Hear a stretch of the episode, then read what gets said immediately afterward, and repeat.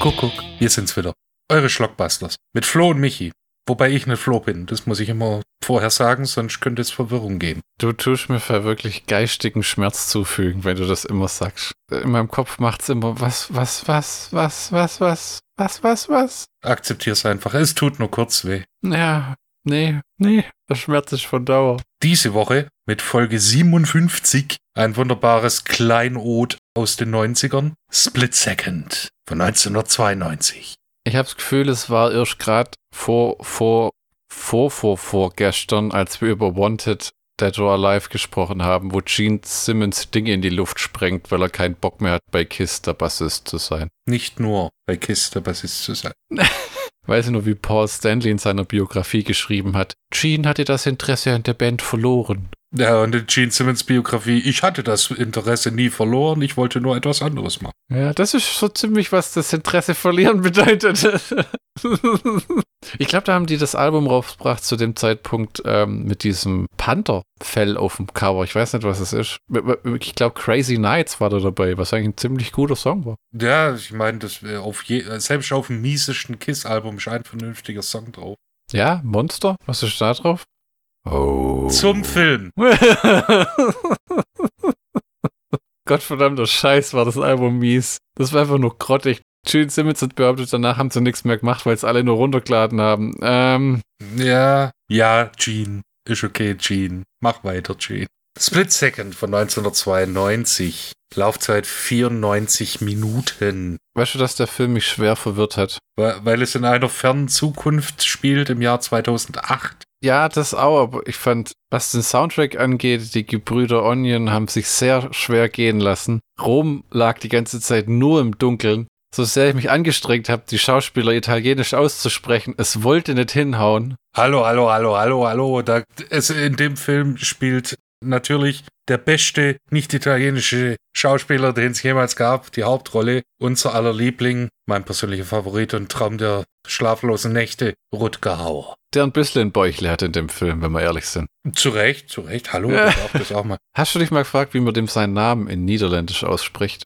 Tatsächlich Hauer, ja. Echt? Aber Rutger ist dann doch Ritger oder so, oder? Rutger Hauer, Junge. Weißt du, beim Englischen in den Trailern Rutger Hauer's out for justice.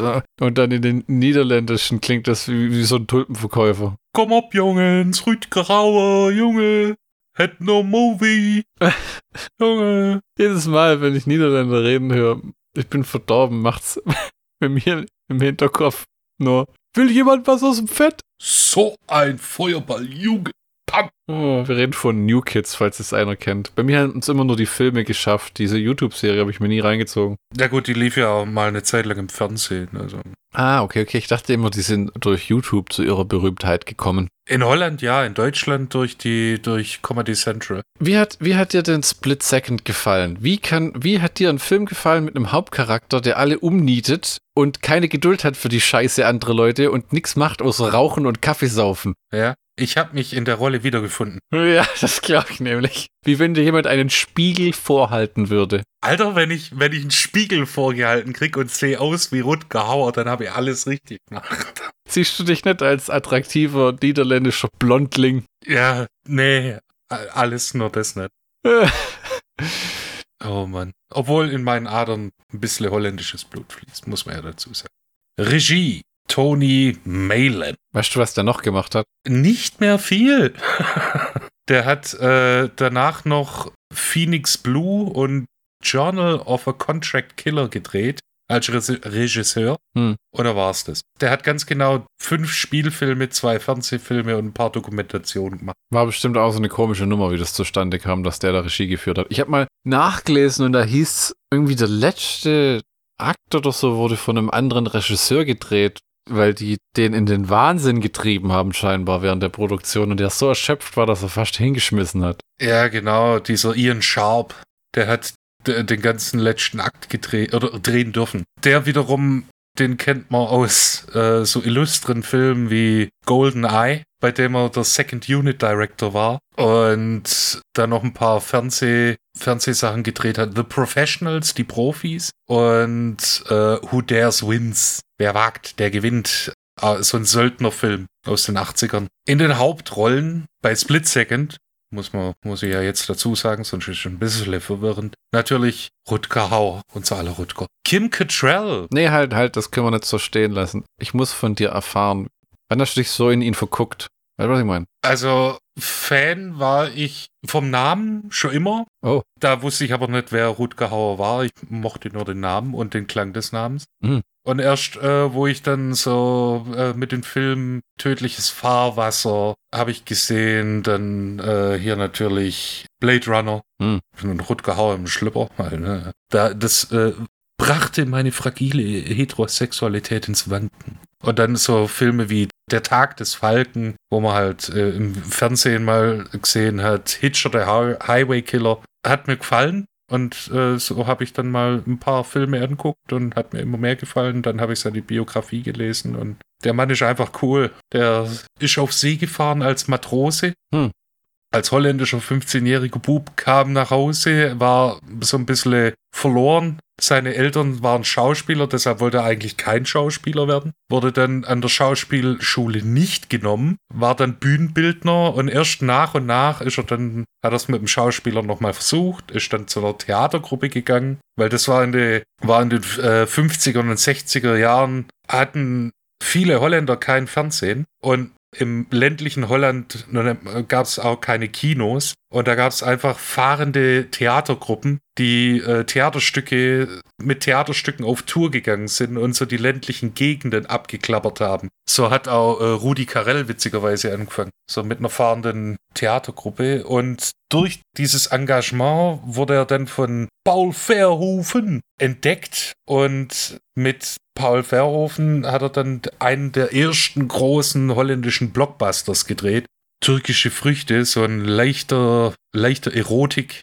Also er hatte erotische Elemente, ist ein Drama, aber mit Erotik. Und äh, davor, ach wie heißt, so eine Mittelalter-Action-Fernsehserie, wo er viel Stunts selber gemacht hat. Die Rolle hat er bekommen, weil er äh, reiten konnte. Und die gab es in Deutschland auch. Und er hat auch in der deutschen Version die Hauptrolle gespielt, allerdings hat er sich das nicht selber gesprochen, weil das wäre natürlich der Hammer. Kein Franco Nero, der in einer Satzung drei Filmfassungen von sich selber synchronisiert. Nee, nee, nee. Und äh, Floris hieß es, glaub. So hieß die Serie. Aha. Genau. Gibt, äh, die deutsche Version gibt es auf äh, einer Out-of-Print-DVD, die sehr, sehr teuer ist. Ja, okay. Genau. Und äh, im Prinzip, der Mann hat das Drehbuch gelesen, hat sich mit seiner Rolle auseinandergesetzt und während dem Drehen äh, hat er die Atmosphäre in sich aufgenommen, so steht es auch in dem Buch, und hat versucht, jedes Take ein bisschen anders zu machen. Der Text war immer gleich. Er hat es zuerst so gemacht, wie es der Regisseur wollte, und dann hat er gesagt,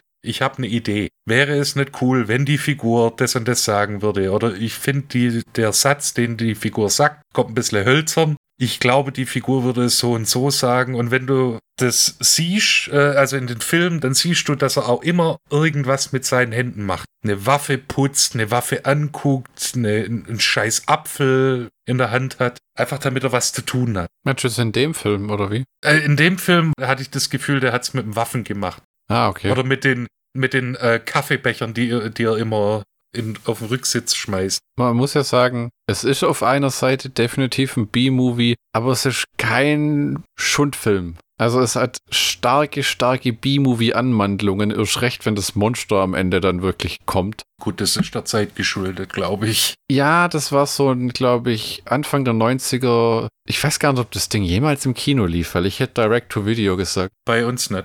Ja, ja. Das kam am 16. September 1992 direkt auf VHS raus. Das ist ja das Urige, ne? Das ist weltweit anders. Also zum Beispiel sogar Filme wie die Steven Seagal Actionfilme bis zumindest 2007, 2008, die bei uns und in den USA und Brit Großbritannien sofort auf äh, DVD gelandet sind, ähm, liefen ja noch in, äh, also sagen wir mal, äh, Teilen von Russland, äh, der Ungarn, äh, der Tschechei und Polen und so, liefen die Dinger einfach im Kino. Ja, ja. Weil der so ein großer Actionstar immer noch dort war, dass sich das gelohnt hat. Weil ich das Gefühl hatte nie, dass Rutger Hauer in diese B-Movie-Sparte so richtig abgerutscht ist. Ne, der hat immer es geschafft, zwar B-Movies zu machen, die er halt toll fand, wo er dann gesagt hat, oh ja, geil, das mache ich. Aber hat es dann auch immer wieder geschafft mit äh, so Mainstream-Filmen, Jetzt ne- auch nicht solchen, wo, wo wir uns angucken würden. Und äh, auch in der Tat Fernsehfilme hat er viel gemacht. Ja, ja, der, der, ich glaube, der Typ hat auch nicht unbedingt jedes Jahr gearbeitet und hat schon darauf geachtet, dass er nicht wie so ein Richard Harris in so einer B-Movie-Wurstfabrik endet, wo einfach nur alles zusammengestampft wird und dann raus, schnell raus. Hauptsache, man kann mit dem Namen irgendwie Geld verdienen. Nee, der hat immer mit Bedacht seine Rollen gewählt. Ist nicht, ist der letzte auch gestorben? Äh, definiere die letzte. 2011 oder so. 2019. 19 sogar erst. Ah ja, okay, okay. Ja. Hat aber, glaub, war auch schon an den 80ern gekratzt, oder? Der war Baujahr 44. Ich meine, äh, hier 75. Ja, okay. Hm. Hätten noch ein paar Jahre durchhalten können. Was war's denn, Krebs? Ja. Ah, ja, gut. Gut, dann sind fünf, ja, 75, ich weiß auch nicht, 75. Da sind wir beide jetzt nur knapp 45 Jahre von entfernt. Das Das kriegt man auch noch hin. lieber mit 75 glücklich tot, als mit 80 unglücklich am Leben. Dazu haben wir natürlich im Cast noch äh, Kim Cattrall, die wir kennen aus, äh, aus der jüngeren Vergangenheit, Sex and the City. Davor aus Police Academy Filmen, Police Academy 1 und äh, Star Trek 6. Irgendein, die hat, ich weiß noch, die, ich glaube, die hat eine Verräterin gespielt. Die hat auf jeden Fall eine Vulkanierin gespielt, das weiß ich noch. War es nicht Romulanerin? Nee, nee, nee, nee, äh, Vulkanierin mit spitze Ohren und einen witzigen Haarschnitt, den sie in dem Film auch hat. Ergo, der Film wurde während den Dreharbeiten zu ihrem Star Trek-Film gedreht. Muss nicht unbedingt sein, oder kurz danach, wo sie nur für Reshots unter Vertrag war, dass sie das nicht ändern durfte. Wobei ich mich wundere, dass das nicht immer Perücken sind bei diesen komischen Alien-Leuten-Frisuren. Weil es sieht ja schon ein Stück weit doof aus, muss man ehrlich sagen. Star Trek 6 war es übrigens. Es war doch der, wo Shatner und Co. im, im Klingonen-Gulag landen. Ja, ja. Ihr könnt fliehen, aber ihr werdet an der Oberfläche erfrieren. Mit so einem alten Will, äh, DeForest Kelly, der schon. Was passiert? und Spock war irgendwie auf dem Schiff und durfte gar nicht mit runter, weil. Hat er nicht Regie geführt bei dem Teil oder war das der Shatner? Nee, der Shatner war bei 5, glaube ich, wo sie Gott suchen gehen. Was für absolut abgefuckte Handlungen diese Filme hatten. Wenn du denkst, wenn sie gesagt hätten, du glaubst, einen Wal aus der Vergangenheit zu holen, ist das Verrückteste, was uns einfällt, pass mal auf. Und ich vertrete ja die These, dass äh, jeder gerade Star Trek-Film gut ist und jeder ungerade so ein bisschen scheiße. What does God want with a starship? Bring it to me. ich kann mir die alle reinziehen, muss ich ehrlich sagen. Nur den ersten, da habe ich so, seitdem ich Kevin Smith habe drüber reden hören, dass die halt so stolz drauf waren, richtige Effekte zu haben und dieses scheiß Schiff echt so oft von außen zeigen mit dä, dä, dä, dä, dä, dä, dä. Nur wie die Kamera um dieses Schiff rumfährt und du denkst dir, ja, mach irgendwas. Und der erste Film ist auch schlecht gealtert mit diesem Kinderschänder. als ich glaube, Böse oder als Bösen oder Guten, der dann noch bei einer himmlischen Familie den Vater gespielt hat, der irgendwann einfach kam und hat gesagt, ich bin pädophil, ich ziehe mich jetzt zurück.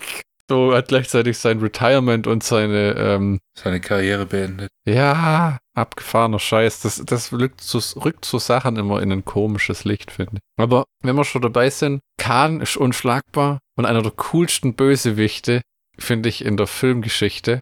Die Suche nach Spock ist so ein bisschen ein ganzer Film nur, um einen Hauptcharakter wiederzubringen, damit der Franchise nicht verreckt. Das wurde in der Art noch nie so gemacht. Jetzt weiß man warum.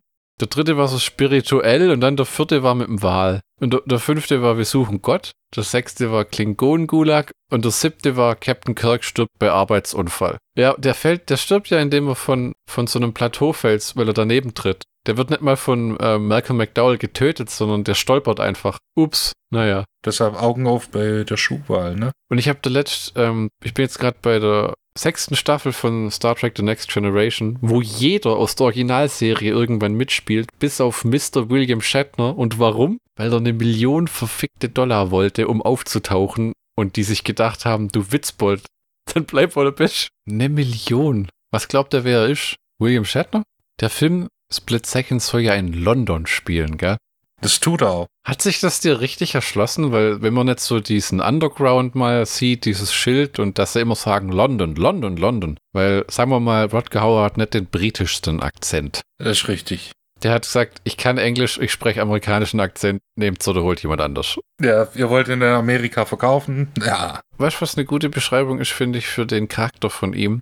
Du kennst Predator, den Film, im deutschen Predator. Nachdem sie dieses Lager platt machen, am Anfang steht dieser Typ mit der Gatling Gun da und dieser, äh, ähm, sein Kollege sagt zu ihm, you are bleeding. Und der rotzt nur auf den Boden und meint, I ain't got time to bleed.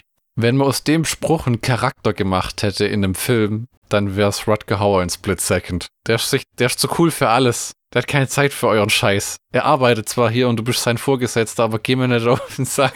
Was, was, was kommt als nächstes? Uh, what comes next? A granite launcher? Couldn't get a permit. Das ist, der Typ hat in dem Film mehr Knarren als der alte Mann in Hot Fuzz in seiner Scheune. Der kommt am Ende ums Eck mit Shotgun Gatling Guns, die ein Meer der Verwüstung zurücklassen, was immer sie treffen. Die, die schießen nicht, die zerfetzen. Wie, wie, hat dir sein Partner gefallen in dem Film? Der ist so der typische, oh, ich kann mit dem nicht mithalten. Was? Wir sollen zusammenarbeiten? Und dann kommt irgendwie so, äh, irgendwie fängt er an, dem seine Persönlichkeit zu übernehmen mit einer Zeit. Der wird gespielt von Neil Duncan. Den kennt man aus diversen Call of Duty rein als Additional Voice. Oh. Und äh, der spielt Festhalten Dick Durkin. Ein studierter Mensch, der rotzt auch einmal seinen Lebenslauf runter, von wegen, ja, Boarding School, dann äh, Oxford, Edinburgh. ich finde die Charakterentwicklung lustig, weil zuerst ist er der Dudley Do Right, und dann findet er Rutger Hauer cool und sagt so, hey, ich bin auch cool. Hahaha. Ha, ha, ha. Ich habe jeden Tag, jeden Abend Sex. Das ist so das, die, der große Running Gag. Das ist so die Barriere, wie man cool misst. So, wie oft hast du Sex? Dabei erwähnt er nicht, ob es mit einer Frau ist, einer Ziege oder äh, einem Loch in der Matratze. Das sei mal dahingestellt. Und wo, wo er die, das Viech das erste Mal sieht, rastet er komplett aus und ist genauso paranoid wie, wie die Figur von Rutger Hauer. Hm. Qualmt wie ein Schlot, wie die Figur von Rutger Hauer. Also das, im Prinzip, erst nachdem er das Viech sieht, oder den Bösewicht, entwickelt er sich zu einem Rutger Hauer-Klon oder äh, Harley Stone-Klon. Wir, kommen noch im Detail dazu, aber um es mal bei Minute XY einzuwerfen, Rutger Hauer als Cop in einer Zukunfts-London-Stadt, die dauerhaft unter Wasser steht, jagt Alien-Monster, das Leute tötet. Oder wie es OFDB sagt, oh. London im Jahr 2008. Aus der einst pulsierenden Hauptstadt wurde eine trostlose und von Umweltgiften heimgesuchte Stadt, in der die Ratten die Oberhand gewinnen. Ein Mörder treibt sein Unwesen, indem er seine Opfer scheinbar nach einem alten Voodoo-Ritual brutal umbringt und ihnen das Herz entfernt. Der Polizist Harley Stone, Rutger Hauer, und sein Partner Neil Duncan begeben sich auf die Jagd nach dem unmenschlichen Killer, der sich als nächstes Opfer anscheinend Stones Freundin Kim Cattrall ausgesucht hat. Punkt, Punkt, Punkt. Zwei Erwähnungen erstens, das Jahr 2008, da haben sie ja 92 auch echt tief in die Trickkiste gegriffen. Also das war ja 92 nur so unvorstellbar, was in 16 Jahren ist. Warum nicht irgendwie 3007 oder so? Gut, da gibt's bis dahin, sind wir alle in, unter der nächsten Eiszeit begraben. Und zum Thema Voodoo gibt's einen tollen Rap-Song, der heißt How Do You Voodoo Bitch? Vom Hauptcharakter von Dead Island, einem Xbox-Spiel. Muss man mal auf YouTube suchen, How Do You Voodoo Bitch? Gut, der ist wirklich gut. Würde dir vielleicht auch gefallen. Ich kenne den Song. Echt? Ah, hast du die Spiele gezockt mal? Ja. Yeah. Ah, okay, weil ich, ich bin mir immer nicht sicher, ob du überhaupt jemals zum Spielen kommst. Ich weiß, dass du sie hast. Dead Island und Dead Island Riptide, die man schön hintereinander wegholzen kann. Fantastische Spielchen, die viel Spaß machen und auch bockelschwer sind, wie ich finde. Wenn du stehst da und denkst an nichts Böses und plötzlich nackt einer an dir rum. Das kann dir vor zwei Mau passieren. Oder am Göppinger Bahnhof. Oder in Heilbronn. Uah. Mich hat mein Arbeitskollege in Heilbronn am Bahnhof abgeholt und habe ich gesagt, eigentlich ganz nett hier. Und der hat mich angeguckt, wie wenn ich gerade gesagt hätte, irgendwie so in, in Flammen zu stehen, kann auch nicht so wehtun. Und dann hat er mich, ange äh, hat mich angestarrt und gesagt, du warst noch nie hier, oder? Und ich so, nee, pass auf, wenn du hier lebst, gehen die Leute nur zu zwei Gründen an den Bahnhof. Erstens, um in den Zug zu steigen und nie wiederzukommen. Zweitens, um Drogen zu kaufen. Nicht umsonst nennt man es auch Heilbronx. Hey, ich war in Heilbronn am Bahnhof beim Chinesen nett essen, während ich auf mein Zyklik gewartet habe. Was mich erstaunt hat, äh, bei Split Second übrigens, zwei Nebencharaktere. Erstens ein äh, Polizisten, der äh, Rutger Hauer immer Scheiße fressen lässt. Der wurde gespielt von Pete Postlethwaite. Ja, ja, den kennt man aus Nightflyer, glaube ich. Nightflyer, äh, äh, hier Jurassic Park. Ah ja, ja, das ist so ein Charakterdarsteller. Genau, das war der Mann für die einprägsamen Nebenrollen. Ja, hatte ein, ein, sehr, impro, äh, ein sehr imposantes Brillengestell im Gesicht. Nee, so sagt, so sagt man nicht. Also den, Kol den Zwiebelkolben, den der im Gesicht hatte, der, der war von epochaler Wuchtigkeit. Und er war ein großartiger Schauspieler. Ja, weiß nicht. Also die Charaktere, die er gespielt hat, die sind einprägsam. Nicht umsonst habe ich ihn erwähnt. Hm, lebt er eigentlich noch? Nee, der ist gestorben. Ah. Hast du dich auch gefragt, wenn London dauerhaft unter Wasser steht, müssten dann nicht alle immer Gummistiefel tragen? Also äh, Dick Durkin macht es. Ah, tatsächlich? Ja, das Einzige, was mir aufgefallen ist, wenn London komplett unter Wasser steht, warum hat die Themse dann Normalpegel? Ja, ja. Und warum steht die U-Bahn nicht unter Wasser? Ja, das wird ja damit erklärt, dass wir sind jetzt unter dem Wasserspiegel, wir sind im fucking Tunnel, irgendwo müsste Wasser reinkommen. Nee. Das ist aber auch der Name Dick Durkin. Nenn ihn doch gleich Dick Wienerballs. Wie, wie hieß Rutger Hauer eigentlich in dem Film? Harley Stone. Ah, genau, das hast du schon mal erwähnt. Harley Stone. Deshalb hat er auch Harleys in seiner Wohnung stehen. Ja. Der, der Film hat manchmal leichte Parallelen, finde ich, zu Judge Dredd mit Sylvester Stallone und Rob irgendwas. Ähm, von der Atmosphäre, was, wenn die in diesem Gebäude sind, wo das Alien die Frau angreift und da rennen sie da umeinander und, und das hat irgendwie ist das für mich so, so, so die, diese Zukunftswelt, die da dargestellt wird, hat so Ähnlichkeiten, weil alles ist völlig verdreckt und widerlich und, und die Leute sind auch nicht wirklich so umgänglich und äh, jeder ist einfach nur krantig und dauernd schlecht gelaunt und. Guck mal raus, Alter. Wir sind gerade mitten in der Corona-Pandemie. Nicht alle Leute sind nett und supi drauf. Ach, es hat doch keiner Grund, miese Peter zu sein. Die Sonne scheint, der Kühlschrank ist voll, wir kriegen alle weiterhin unser Geld. Was hat sich schon verändert? Die zweite Nebenrolle, äh, die mich erstaunt hat und erfreut hat, als alter Musiknerd, Ian Dury als Clubbesitzer. Ian Dury mit, mit seinem wunderbaren Songs uh, Hit Me With Your Rhythm Stick und Sex and Drugs and Rock'n'Roll. Dem sein Leben wurde auch verfilmt, übrigens mit Andy Serkis in der Hauptrolle. Aber in welcher Band war der? Ian Dury and the Blockheads. Ah, okay. Großartiger Mann. Eine der tightesten Bands, die ich jemals gehört habe. Weil äh, Ian Dury ist leider verstorben, aber die Blockheads geben immer noch auf Tour. Das ist eine alte Band. Wird eigentlich mal erklärt, warum London die ganze Zeit unter Wasser steht? Äh, ja, aufgrund einer Klimakatastrophe. Ach so, stimmt. Das war ja, man hat sich abgeleitet, dass im Jahr 2008 die Welt so sehr im Arsch ist, dass die Erde sich so sehr erwärmt. Genau, und dann steigende Meeresspiegel und alles im Dutt. Es ist ja, wenn man die Geschichte der Erde anguckt, gab es ja immer Hitzezeiten und Kältezeiten. Ja? Und sicher helf, hilft da der Mensch nicht. Aber die Idee, dass wir diesen Planeten noch in, sagen wir mal, 100.000 Jahren bevölkern, ist einfach nur utopisch. Natürlich. Ich finde es vor allem lustig, wenn es heißt, wir müssen die Welt retten. Ja, ja. Alter, die Welt muss nicht gerettet werden. Die Welt kannst du da warten, uns loszuwerden. Wir sind der Virus. Ja, das ist tatsächlich so, ne? Das ist ja. Und äh, hier zu Split Second noch, bevor wir wieder abdriften.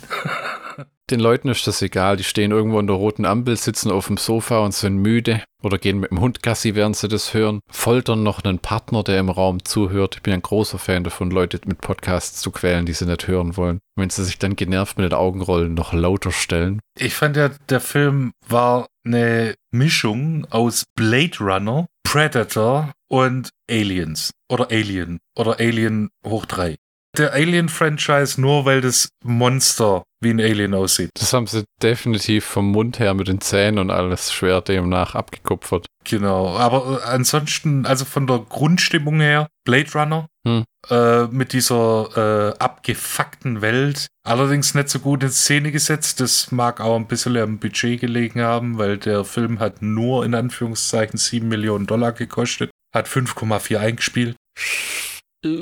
Aber ich bin nach wie vor der Meinung, wenn du so ein Ding die Rechte dran hast, in Home-Video-Zeiten, da verdienst du einfach Geld mit. Ja? Ich meine, äh, klar, mit manchen Filmen verdienst du auch wiederum nichts, aber wenn du so Schauspieler hast, ich habe mich jetzt bezogen auf so Polizio Teschi, da glaube ich immer nur, selbst diese teuren DVD- und Blu-ray-Veröffentlichungen, da ist nicht viel Geld mit verdient. Und auch im Streaming, wer guckt das heute noch an? Das sind, das sind wir und eine Handvoll Auserlesene. Im Gegensatz, wenn der Rutger Hauer, wenn du da Blade Runner bei Amazon Prime dir reinziehst und dann siehst, oh, Split Second, 1,99, wow, mal gucken, oder? Wenn, auch wenn das im Kino ein Flop war, das ändert sich ja gerade eh alles. Dass man, das Kino ist nicht mehr das A und O. Die Marvel-Filme bringen auch keine Milliarden mehr. Der erfolgreichste Film dieses Jahres war bisher ähm, Venom 2 der Zahlen nach. Ne?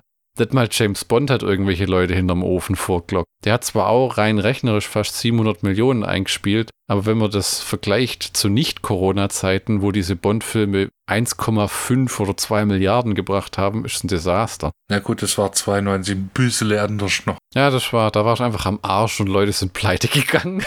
Bisschen zur Story. Rutger Hauer spielt einen Hardboiled Cop, Das fand ich richtig klasse. Das war mal was Neues, weil der Typ mehrere Szenen hat, wo er nicht durchdreht, sondern einfach nur so, einfach, der sinkt wie so ein Häufchen Elend in sich zusammen, dass echt Leute kommen müssen, um dem zu helfen, weil es ihm einfach beschissen geht. Ja, und der äh, wacht auch regelmäßig äh, in der Zelle auf. Mhm. Und fängt deswegen aber auch nicht das Saufen an oder ist nur noch grantig, sondern hat schon eine gewisse Blockade zu den Leuten um ihn rum. Also sonderlich zugänglich ist er nicht. Aber er ist jetzt auch kein durchgeknallter Irrer, wenn man ehrlich ist. Er hat seine durchgeknallten irren Momente, gerade am Anfang, wo er noch äh, alleine arbeitet, quasi, wo er einfach mal in die Decke ballert oder sich. Also der Film fängt damit an, dass er in einen Club geht, der von Ian Jury geführt wird, weil er auf der Suche nach dem Mörder seines Partners ist. Oder ein Serienmörder, der unter anderem seinen Partner umgelegt hat. Und der tötet seine Opfer auf bestialische Weise. Er macht eine Riesenschweinerei und reißt dann das Herz raus und futtert ein bisschen dran, also knabbert ein bisschen. Er erhofft sich von, davon, dass er in den Club geht, dass er den nächsten Mord verhindern kann. Leider ist das so ein postapokalyptischer Stripschuppen. Das ist, das ist, eine, das ist eine fantastische Szene. Das hat mir echt gefallen, weil. Das war halt so halb versaut, ne, was da passiert. Er gibt, äh, man sieht viel nackte Haut. Der muss irgendwie telefonieren und dann kommt so ein Mädle und meint, I have to pee, can you watch out? Also da pass halt einfach auf, ich muss pissen, okay? Und der telefoniert und meint so, ja, ja, mach, meine Güte. Und dann wird die halt getötet. Und dann denkst du so, Alter, du hattest einen Job, der beim Pissen zugucken. Und du hast verkackt und jetzt ist sie tot. Die Frau ist gestorben, weil Rutger Hauer ihr nicht beim Pinkeln zusehen wollte. Sondern der Stripperin. Weil er unbedingt telefonieren musste mit jemandem, an den sich eh keiner mehr erinnert. Ja gut, wenn er weiter telefoniert hätte, dann wäre es vielleicht gar nicht so weit kommen. Aber er musste ja dann Bubis angucken. Wobei die Logik von dem Film hier auseinanderfällt, weil dieses Riesenviech, das man nachher sieht, wie soll das aus diesem kleinen Bad gekrabbelt sein? Ich, ich weiß auch nicht, wie das durch das Sofa von Rutger Hauer später kommt. Also, äh, Das ist alles so ein bisschen, das ist, aber sie haben es ganz gut gemacht, dass man das Viech wirklich, wirklich spät erst im Film sieht, weil wenn du dann die Gummipuppe siehst, die sie schön mit Sabberschleim eingesprüht haben, dann denkst du dir, ja. weil war doch grottig, oder? ich meine, das, das, solche Filme tun immer gut dran, nur die Kreatur bruchstückhaft äh, zu zeigen. Weil alles, was sich der Zuschauer so ein bisschen zusammenreimen kann, nicht wirklich mit einem endgültigen Produkt mithalten kann. Ja, das ist wirklich wahr. Es hat stellenweise Anwandlung von einem Slasher-Film, muss man wirklich sagen. Weil es immer so oh, brutal ist, wobei man die Morde nicht sieht. Ja, man sieht nur das Ergebnis. Und die sind wahnsinnig blutig. Also, es, ähm, also der Film ist ziemlich blutig. Aber, und es gibt aber nicht viel Geballer, muss man sagen. Am Ende wird rumgeballert, aber sagen wir mal so, äh, ähm, Rutger Hauers Küche wird fast schlimmer zugerichtet als das Monster. Ja, und es gehen viele Ratten drauf. Genau, und äh, da, der Vorgesetzte ist natürlich angepisst, dass Rutger Hauer da war, aber es nicht verhindern konnte, weil er auch nicht, weil sie ja immer noch davon ausgehen, dass es ein normaler Serienmörder ist. Und so nach und nach äh, wird dann gesagt, ja, hier, äh, das ist nix Normales, Alter. Deshalb, äh, Rutger Hauer hat das Viech auch, glaub, nie gesehen. Erst gegen Ende. Ja, weil, weil, er, weil er dann immer sagt, you saw him. Zum Hund zuerst. Und dann so, so ein Mädle, das so anguckt wie ein, mich in Ruhe. Der sagt das aber auch nicht so, did you see him, sondern you, you saw him, didn't you?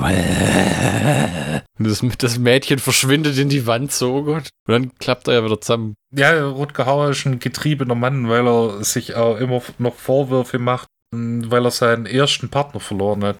Ja. Natürlich äh, ehrt er das dann später, indem er die äh, Witwe vögelt.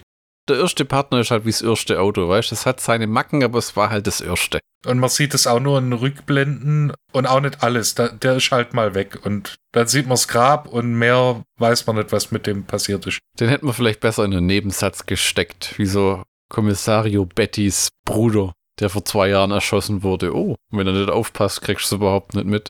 Dann kriegt er den Dick Durkin an die Seite gestellt. Der muss ihn überwachen, ein bisschen äh, an die Hand nehmen und reporten an den Commissioner. Dann ha haben sie so Nerd-Battles, so von wegen, ja, ich bin studiert, kennen sie sich mit Okkultismus aus und äh, Psychologie. Und du denkst schon, wa, wa, wa, wa, okay. Hast du den Film zum ersten Mal gesehen? Ja, Ah, okay. Ich kannte den tatsächlich schon. Ich habe mal irgendwo die DVD in die Hand bekommen und fand den damals schon cool, weil man erwartet so ein trashiges B-Movie und irgendwie ist das dann doch nicht. Man musste jetzt so sagen, wir haben beide die gleiche DVD, diese deutsche Starlight. Mhm. Das ist so auf einem Level mit Carol Media und KSM. Nicht wirklich shittig, aber viel Mühe wurde sich auch nicht gemacht. Nicht wirklich. Bin mir nicht ganz sicher. Aber ich, wir- ich habe das Gefühl, da sind nämlich zwei Fassungen auf der DVD. Einmal Vollbild und einmal Widescreen. Und die Widescreen sieht mir aus, sehr aus, weil da ist nix Widescreen dran, wie eine eingezoomte Vollbildfassung. Das ist halt völlig bescheuert, weil das funktioniert heute auch gar nicht mehr, dass du den Leuten so einen Scheiß vormachen musst, weil alle Bildschirme einfach 16 zu 9 sind. Und du siehst ganz genau, wenn das Format nicht stimmt, weil bei der, hast du schon mal in die Widescreen-Fassung, Widescreen-Fassung reingeguckt? Die hat einfach nur fette schwarze Balken links und rechts. Und ein Widescreen-Bild hat hier noch nie links und rechts Balken. Letterbox-Verbrechen jetzt mal ausgenommen. Und das ist einfach, und dann packen sie das da drauf und tun dann noch groß, oh, Deutsch, Englischer und, und das ist sowieso für mich, der nie eine 5.1-Anlage hat. Wenn sie dann draufschreiben, es gibt noch deutschen 5.1-Ton. Ich wette, da sind auch einige Verbrechen drin, die uns gar nicht auffallen. Weil da gab es ja damals auch so Shit-DVDs, wo einer die geile Idee hatte, auf alle fünf Lautsprecher den gleichen Ton zu legen, sodass du quasi die volle Dröhnung bekommen hast um dich rum. Also das war ja, ja. Die DVD ist vollkommen in Ordnung, die war auch nicht teuer. Aber ähm, Für das, was ist, ist, ist, ist äh, okay. Ja, das ist, das ist, aber das ist halt das Schade an solchen Filmen. Die erfahren auf, im Homevideo nicht sonderlich viel Liebe. Da wird es auch nie irgendwie eine Arrow Blu-ray von geben mit Remaster und Audiokommentar und Pipapo, weil der Film ist so ein bisschen auch wie Hardware 13. Erinnerst du dich an den Streifen? Ja, natürlich. Da hat, glaube ich, Lemmy mitgespielt. Richtig. Als Taxifahrer. Er hat äh, Wassertaxifahrer, bitte. Der war auch so, so, äh, doch, da gab es tatsächlich noch eine Blu-ray von. Das war auch ein super merkwürdiger Film. Wenn man dann sieht, was aus dem Regisseur geworden ist, dann wundert es einem nicht wirklich. Was wurde denn aus dem? Weißt du das noch? Ja, der hat dann äh, einen Film drehen wollen über die Insel des Dr. Moreau. Ach du Scheiße, okay, ja. Ist dann äh, von Val Kilmer wahnsinnig gemacht worden und wurde dann durch John Frankenheimer. Der Typ, der dann im Dschungel gelebt hat, Ja, genau, der. der wirklich amtlich wahnsinnig wurde und der heute noch, de- dem seine Wahrnehmung von der Welt wurde ja völlig zerstört von dem Erlebnis, gell? Der lebt ja heute mit einem Rucksack und einem Hund immer noch irgendwo in der Wildnis in so einer Hütte. So nach dem Motto, ich, In den Pyrenäen, ne? wenn jemand länger als zehn Minuten mich anguckt oder mit mir redet, dann bringen alle Sicherungen durch. Ja, das ist so abgefahrene Scheiße. Wie in so einem Krieg. Ich habe nie versprochen, dass sie alle wieder heimkehrt. Und äh, der Wendepunkt in dem Film, wo es dann zu einem Science-Fiction-Horrorfilm wird, kommt dann erst, als, äh, als man dann DNA-Tests macht und man dann rausfindet, dass der Mörder erstens verschiedene DNA-Stränge hat, zweitens DNA-Stränge von einer Ratte hat, DNA-Stränge von ehemaligem Partner von Rutger Hauer, DNA-Stränge von Rutger Hauer und im Prinzip alle Leuten, die er anknabbert. Ja, denn das Viech absorbiert die DNA von den Leuten, ne? Es tötet nur während den Gezeiten, also während der Flut und beziehungsweise Mondzyklus und es driftet dann ein bisschen in, in Okkultismus, Astrologie ab. Das ist wie wenn sich jemand ganz viele Gedanken gemacht hätte, dafür aber irgendwie kein Platz mehr im Film gewesen wäre, weil das Grundgerüst stand und haben sie versucht, es noch reinzuschustern. Wenn man das nämlich auf dem Papier liest, klingt das wie so ein Etepetete-Monster. Ja, das äh, ist äh, das vom Sternzeichen Skorpionisch. Ja, der, Mo- die, die Stellung des Mondes und Plötzlich spielt das eine Rolle und äh, äh, das, das Sternzeichen von einem Monster. Okay. Und dann geht die Jagd los. Und das ist dann der Action-Teil, weil Rutger Hauer, der von Anfang an schon Rad ab hatte, geht jetzt mit seinem Kumpel Dick Durkin, der spätestens ein Rad ab hat, nachdem er äh, das Monster gesehen hat, in die Asservatenkammer und dann gehen sie shoppen. Wir brauchen Granal, wir brauchen größere Knarren. Und es kommt dann nicht von Rutger Hauer, sondern vom durchgeknallten Sidekick dann plötzlich, der auf Kaffee, Zucker und äh, Nikotin ist. Und dann, oh, wir brauchen, wir brauchen größere Waffen. Ja, wir haben das Gewehr. Wir brauchen größere Waffen. Ja, wir haben eine Schrotflinte. Ich will das da. Und dann holt er die Gatling Gun aus, aus dem Regal. Das Witzige ist ja, dass sie das Zeug bei, einfach bei der Polizei ausfassen, als wenn die so standardgemäß so ganze Kampfhubschrauber in ihrer Waffenabteilung liegen hätten. Ja, natürlich. Ja, vielleicht ist das 2008 so gewesen. Ja, das, das, da hat's die Elektropistolen nimmer getan. Da hast schon was Größeres gebraucht. Vor allem, wenn du denkst, dass der äh, gemeine Bobby eigentlich gar keine Waffen trägt. Kommen sie mit der Kettlinkern. Das hat bestimmt der Regisseur da reingeschustert mit dem, dass das in, in, in Großbritannien spielt und so. Eigentlich äh, hätte der Film ja in, also beim ersten Drehbuchentwurf hätte der Film in Los Angeles spielen sollen. Ah ja. Warum es geändert wurde, weiß man nicht so genau. Mula. Weil es im Drehbuch stand. Und dann kommen wir zum berühmt-berüchtigten dritten Akt, wo rumgeballert wird und Kim Cattrall gerettet werden muss vor dem Monster. Hm. Wir reden über die Duschszene, oder? Da wird sie entführt, ja. Ja, ja, die Duschszene, wo Rutger eine gelangt bekommt. Du Schuft! Kst. Aber man sieht Kim Cattrall nackig. Das ist äh, durchaus, also positiv, also kann man als positiven Punkt werden. Und wenn ich sage nackig, dann meine ich Oberkörper. Ja, ja, ja. Aber es ist wirklich so ein Moment, wo du schon Pause drückst und dann die einzelnen Frames vorspulst. Vielleicht. Gibt es nicht so eine Funktion oder gab es das nicht auch, wo man bei einer DVD so A-B-Punkte setzen konnte und dann lief das endlos? Ja. Weil ich gucke ja immer auf der Playstation. Da, da, da gab es ja immer eine extra DVD-Fernbedienung verchecken wollen und die habe ich nie gekauft, weil mein Schwabenherz da immer denkt, was, nix. Deswegen sitze ich auch mit Mütze und Schal vorm Mikro und weigere mich, die Heizung anzumachen, egal wie kalt es hier wird. Gebt doch kein Geld für Wärme aus! Ich halte schön meine Füße an das Netzteil von meinem PC. Wird schon warm genug. Äh, ja, dann kommt es zum Showdown nach einem kurzen Katz-und-Maus-Spiel und ein offen, also ich weiß nicht, Michael J. Pollard als The Red Catcher war schon Charakter. Ich glaube nicht, dass der groß Bock hatte, da mitzuspielen in der Rolle. Ist das, ist das der Kerl, der am Anfang von House of Thousand Corpses sich mit Sid Haig unterhält, bevor die überfallen werden? Ja. Das ist der, gell? Ja, das war, das war super merkwürdig, weil der auch sehr schnell drauf geht, fast in der gleichen Szene, ne? Ja, zwei Minuten später. Ja, ja, fällt einfach so tot aus, dem Wand, aus der Wand raus oder irgend sowas. Genau, weil er von der Bestie vernascht wurde. Hm. Und dann kommt es zur großen Bambule. Zuerst schießt man aufs Monster. Das nützt nicht viel. Dann grillt man das Monster mit Elektrizität. I'm gonna fry that sucker. Das nützt auch nicht so wirklich was. Und dann reißt Rutger Hauer endgültig der Geduldsfaden und er rammt seine Faust in den Brustkorb der Bestie und zieht's Herz raus. Denn das wäre auch unsere Taktik. Wenn man es nicht erschießen oder grillen kann, dann einfach Herz aus der Brust reißen. Stellt euch nicht so an. Ach, und eine Granate war auch vorher noch im Spiel. Ja, ja. Wenn euch jemand bedroht, reißt ihm das Herz aus der Brust und zeigt es ihm. Er wird sofort aufhören, euch zu bedrohen. Und weil das noch nicht genug ist, zerschießt man den Kadaver mit der Gatling Gun, weil jetzt plötzlich äh, ist alles in Ordnung und das macht was. Und weil das auch noch nicht genug ist und man das pulsierende Herz in der Hand hat, nimmt man seine überdimensionierte Wumme und ballert aus nächster Nähe das pulsierende Herz aus der eigenen Hand. Ja, das war schon wahnsinnig dämlich, weil ich mir auch gedacht habe, der schießt sich doch in die Handfläche eigentlich, oder? Das ist wie beim Pferd, wenn du ein Pferd fütterst. Du musst eine flache Hand machen, sonst kannst du beißen.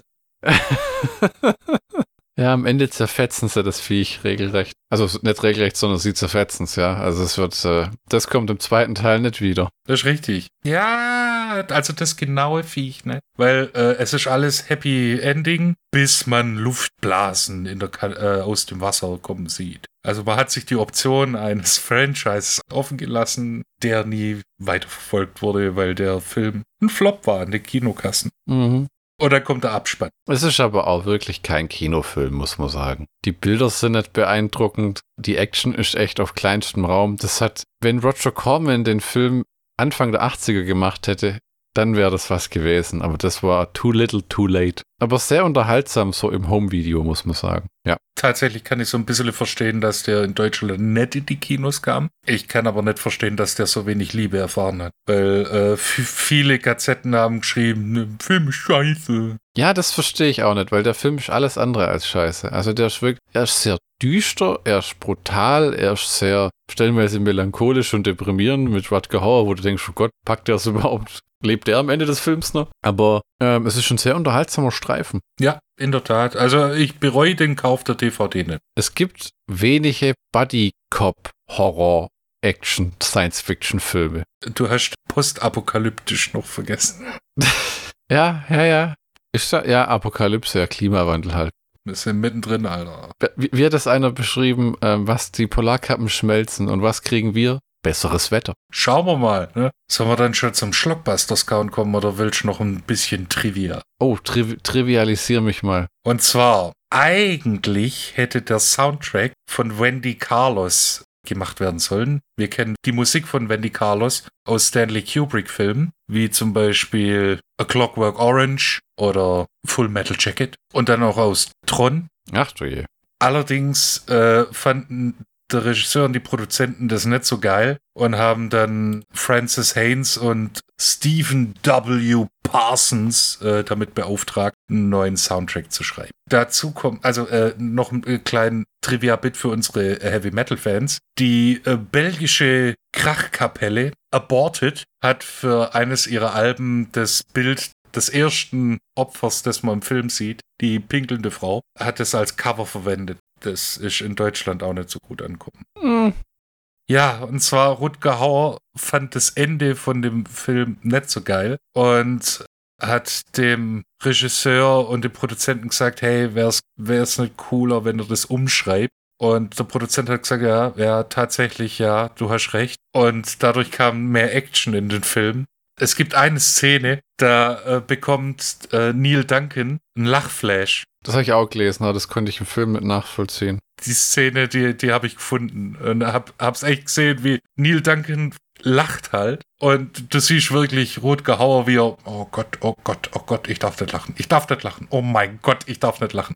Hält's einfach zusammen. Und erst kurz bevor geschnitten wird, sieht man dann so ein leichtes äh, Schmunzeln bei Rutger Hauer. Das fand ich ganz lustig. Und es wird im äh, Nights in White Satin wird äh, im, in der Bar gespielt. Da haben sie mal kurz Geld ausgegeben. Genau. Jetzt können wir zum Schlockbusters Count kommen, wenn du magst. Schlockbusters Count. Wir haben Rotger Hauer. Punkt, Satz, Ende. Und, also das ist allein schon Gütesiegel, auch wenn der Film schlecht ist, Rutger Hauer ist immer gut. Und wir haben einen unter sehr unterhaltsamen Science-Fiction-Horrorfilm, kann man das so nennen? Das ist so ein Mischmaschi aus echt allem. Also, ja, also Blade Runner meets Predator meets The Feebles meets. Ja, komm, das Monster war echt nicht gut. Das Monster war eine gottverdammte Katastrophe. Also, wenn man da sich an die gigantische, vergewaltigende Riesenmate aus Galaxy of Terror erinnert oder Gott, aber ich hatte so hohe Hoffnungen damals für diese zwei Roger Corman-Filme, Galaxy of Terror und Forbidden Planet, und die waren beide eigentlich mies. Ach, Galaxy of Terror hat mir eigentlich gefallen. Echt, ich fand, die waren einfach irgendwie öde, aber. Weil das so Formular, ja, nackte Frau, jetzt wurde einer umbracht und fertig. Muss man drauf stehen, glaube ich. Ja. Hm. Dann, was haben wir denn noch? Also, wir haben einen äh, sehr unterhaltsamen Film, der ein interessantes Genre-Mischmasch bietet. Ja, ja, Terry Gilliam hätte es nicht selber besser machen Ja, und es auch durchaus gut rüberbringen. Das waren eines der seltenen Experimente, wo tatsächlich geglückt sind. Wir haben eine coole Story, wir haben Blut, aber nicht Brutalität. Es sei denn, es geht gegen Ratten oder Monster. Oder Küchen. Oder Küchen. Ja, ja, ja. Wobei die Küche war ein Kollateralschaden. Er wollte ja die Ratte. Ja, ich glaube, die Küche war auch recht froh, dass er draufgegangen ist, weil die sah auch aus wie ein. Ein Mercy Kill oder was? Ja, uh, war ja, das war vielleicht so ein schäbiges Ding. Kurzum, 94 Minuten, die gut investiert sind. Was, war das wirklich 94 Minuten sogar, okay? Ja. Möchtest du noch etwas hinzufügen? Nee, mir hat der Film gefallen, wobei ich ihn nicht sonderlich gut in Erinnerung habe. Also im Sinne von, ich kann jetzt mir nicht viel ins Gedächtnis rufen. Ich sehe, wie die Harley in dem Zimmer läuft vor mir, wie sie das Monster kaputt schießen und wie Rodger Hauer immer in einem Affenzahn durch die Gegend stackst, dass alle hinter ihm her müssen.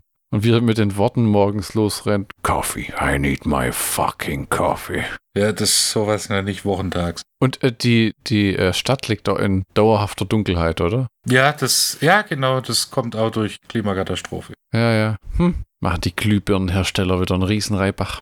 Wieder ein weiterer Film erfolgreich abgeschlockbastert. Genau. Und es gibt noch so viele, viele Filme, die noch geschlockbastert werden wollen. Hm, das ist wohl wahr. Wie zum Beispiel in Folge 58. Hm. Hm. Wollen wir verraten, was wir da durchnehmen? Mhm, mhm. Mit ähm, Anthony Perkins Hm.